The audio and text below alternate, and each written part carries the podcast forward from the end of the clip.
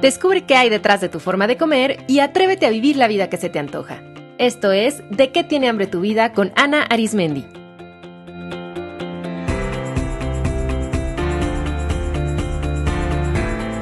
Este es el episodio número 36, Ritual de Año Nuevo.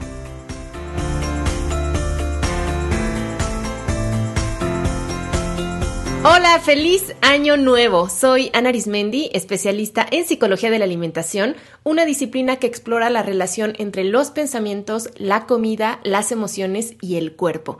Qué gusto me da compartir con ustedes el inicio de un nuevo ciclo después de un par de semanas de delicioso descanso. Yo siempre procuro bajar el ritmo durante esta transición para estar realmente conmigo y en conciencia honrar y recapitular el año que se va y prepararme para el año que inicia. Una de las actividades que siempre hago a principios del año nuevo es un ritual que hoy les quiero compartir. Yo de toda la vida he sido de establecer metas, hacer planes, listas de objetivos, pero este ritual que les voy a enseñar hoy ha hecho la gran diferencia, no tanto a nivel cuantitativo, sino cualitativo. Desde que lo implementé, no es que me haya ayudado a lograr más metas, sino a establecer y lograr metas mejores. Este va a ser un episodio guion taller vivencial, así que te invito a que pongas una pausa y vayas por unas hojas en blanco o una libreta y bolígrafos de diferentes colores. Te invito a que crees todo un espacio de intimidad y silencio para hacer este ejercicio. Tal vez incluso sería bonito prender una vela, un incienso o poner algún aceite esencial que te ayude a relajarte, a concentrarte y a sentirte bien y hacer este ejercicio realmente en plena conciencia. Vamos a ir haciendo este ritual a lo largo del programa y cuando finalices tendrás una visión diferente de lo que quieres lograr este año que inicia. ¿Qué te parece? Ok, este ritual consiste en que en vez de sentarte a escribir una lista de propósitos o de metas, explores y definas cómo te quieres sentir en el siguiente año. O sea que en lugar de enfocarte en metas, vas a comenzar enfocándote en emociones. La idea de este ritual proviene de un libro que les recomiendo ampliamente que se llama The Desire Map de Daniel Laporte. Pondré en las notas de este episodio en de el link a la página web de Daniel y de los sitios donde venden el libro. Ya existe una edición traducida al español como El mapa del deseo y se vende en Amazon, pero si leen bien inglés yo les sugiero mucho que consigan mejor el texto original. El método para establecer metas que todos conocemos consiste básicamente en hacer una lista de lo que queremos tener, hacer o lograr. Por ejemplo, este año quiero comprarme un coche, quiero ganar X cantidad de dinero al mes, quiero ir de vacaciones a la playa, quiero tener pareja, quiero pagar la deuda de mi tarjeta de crédito, quiero bajar de peso, dejar de fumar, correr un medio maratón, etc. Así que partamos de este punto que casi todos hacemos. Vamos a empezar con el ritual. En una hoja de papel, escribe en este momento todo lo que quieras lograr, tener o hacer en este año. Incluso es posible que ya tengas una lista elaborada, así que retómala y añade algo más si es necesario. Daniela Laporte dice que muchas veces no logramos las metas que nos proponemos o lo hacemos pero a costa del equilibrio en otras áreas de nuestra vida porque lo que definimos comúnmente como una meta está equivocado. Realmente lo que queremos tener, hacer o lograr no es nuestra meta en sí. La meta real, de fondo, es cómo creemos que nos vamos a sentir cuando tengamos, hagamos o logremos eso. Y que por lo tanto nuestra meta real, la de nuestro ser, es una emoción, no un objeto, ni un logro, ni una experiencia, sino la manera en la que nos sentimos. Déjenme decirles que cuando yo leí esto, resonó tanto en mi interior porque va totalmente alineado con lo que yo les comparto a través de mi perspectiva de la relación que tenemos con la comida. Cuando tenemos un antojo, muchas veces no es el alimento en sí lo que queremos. O sea, hacia nosotras mismas nos decimos, es que quiero un helado, pero en realidad lo que deseamos es la forma en que nos sentimos cuando lo comemos. En muchas ocasiones no son las galletas con café que tomas en tu descanso en la oficina, es la sensación de relajación y de convivencia con tus compañeros lo que deseas.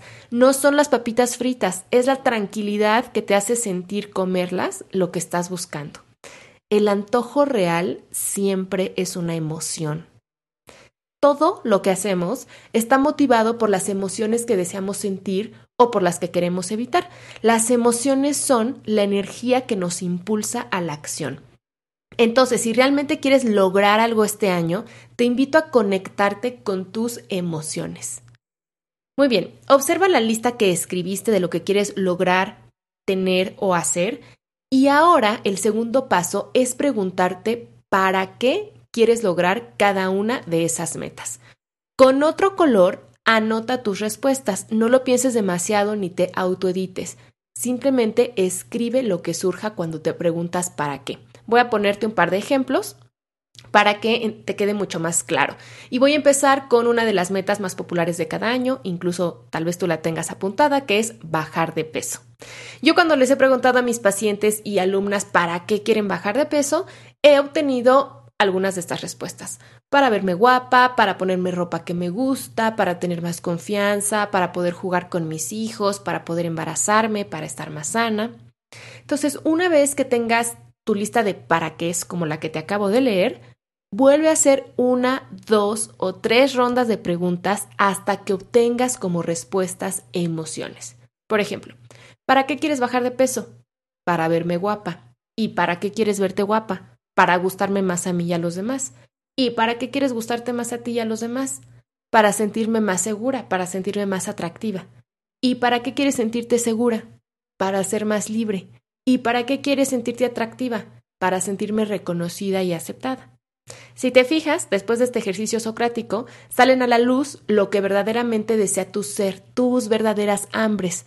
Bajar de peso es solo un vehículo, un medio para conseguir sentirte como te quieres sentir, libre, reconocida y aceptada. Hagamos otro ejemplo con otra meta muy común que es ahorrar. ¿Para qué quieres ahorrar?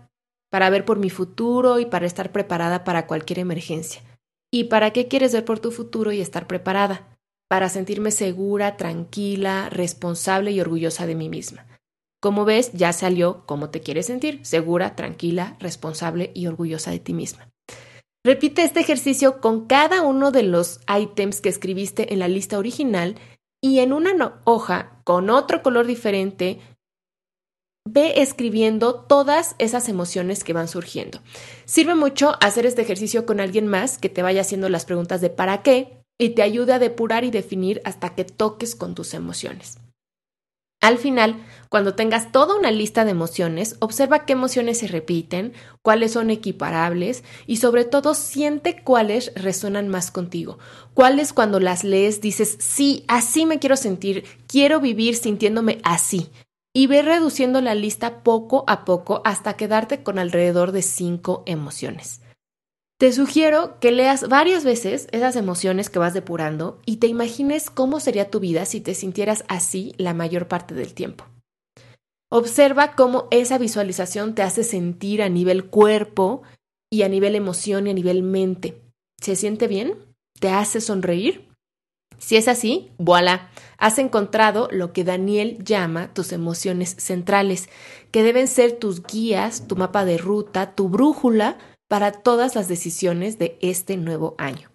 Yo te comparto que después de este ejercicio, las emociones centrales para mí este año son serena, trascendente, abundante, libre y equilibrada.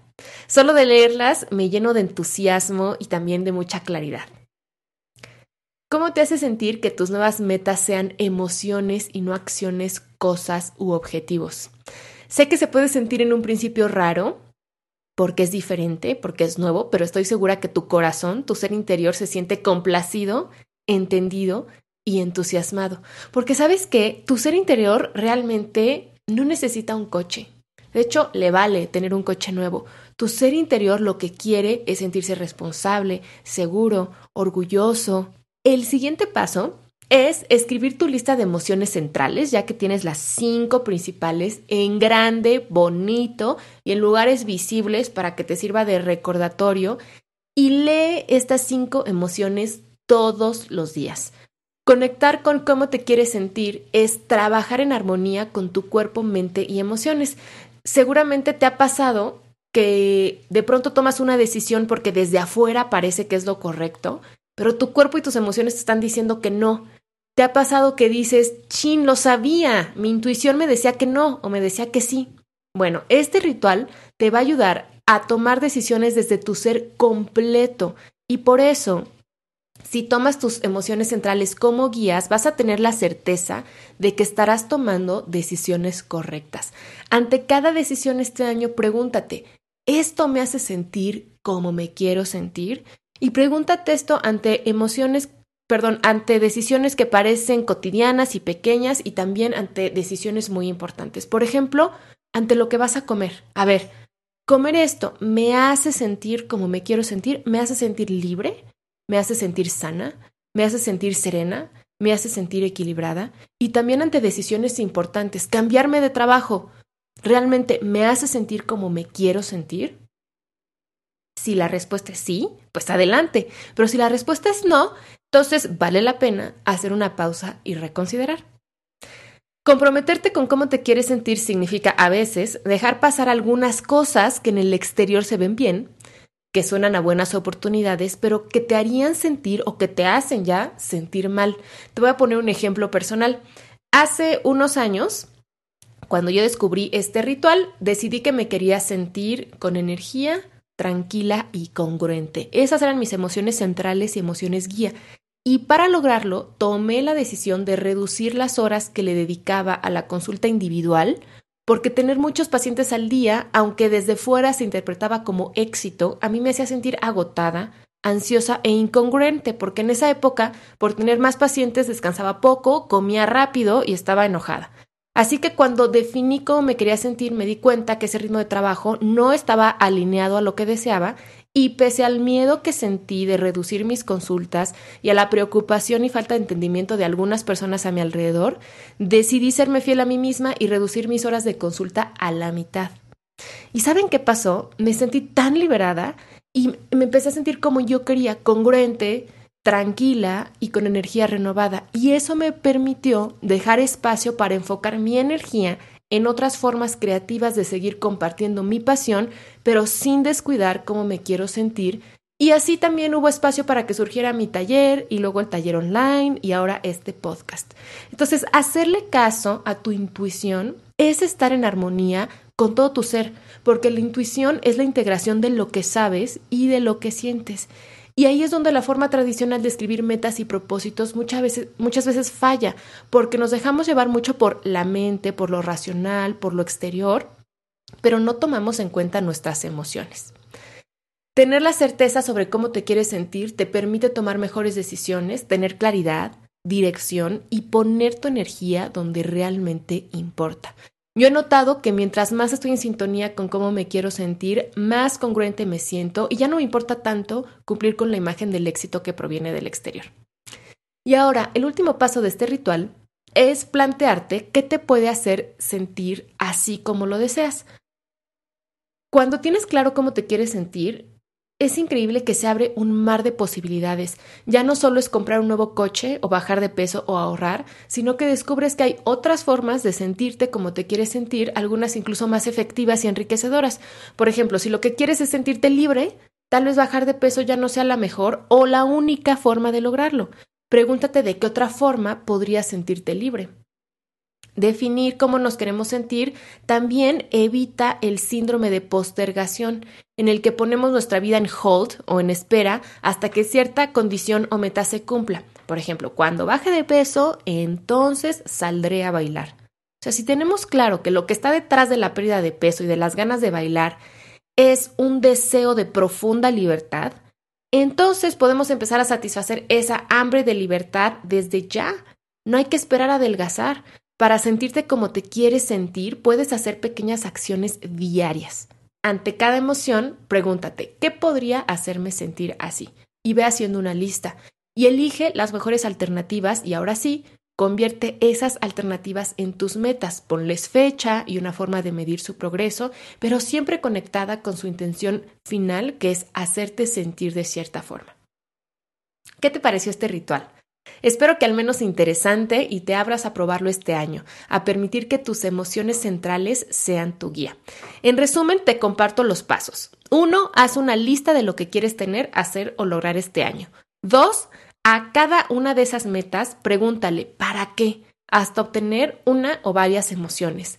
Tres, Haz una lista de todas las emociones que vayan surgiendo y redúcela a cinco, a aquellas que realmente resuenen con tu interior, así como te gustaría sentirte todos los días de este año. 4. Coloca tus cinco emociones centrales en lugares visibles y léelas todos los días. Y 5. Haz una lista de aquello que te ayude a sentirte como te quieres sentir y enfócate en esas metas.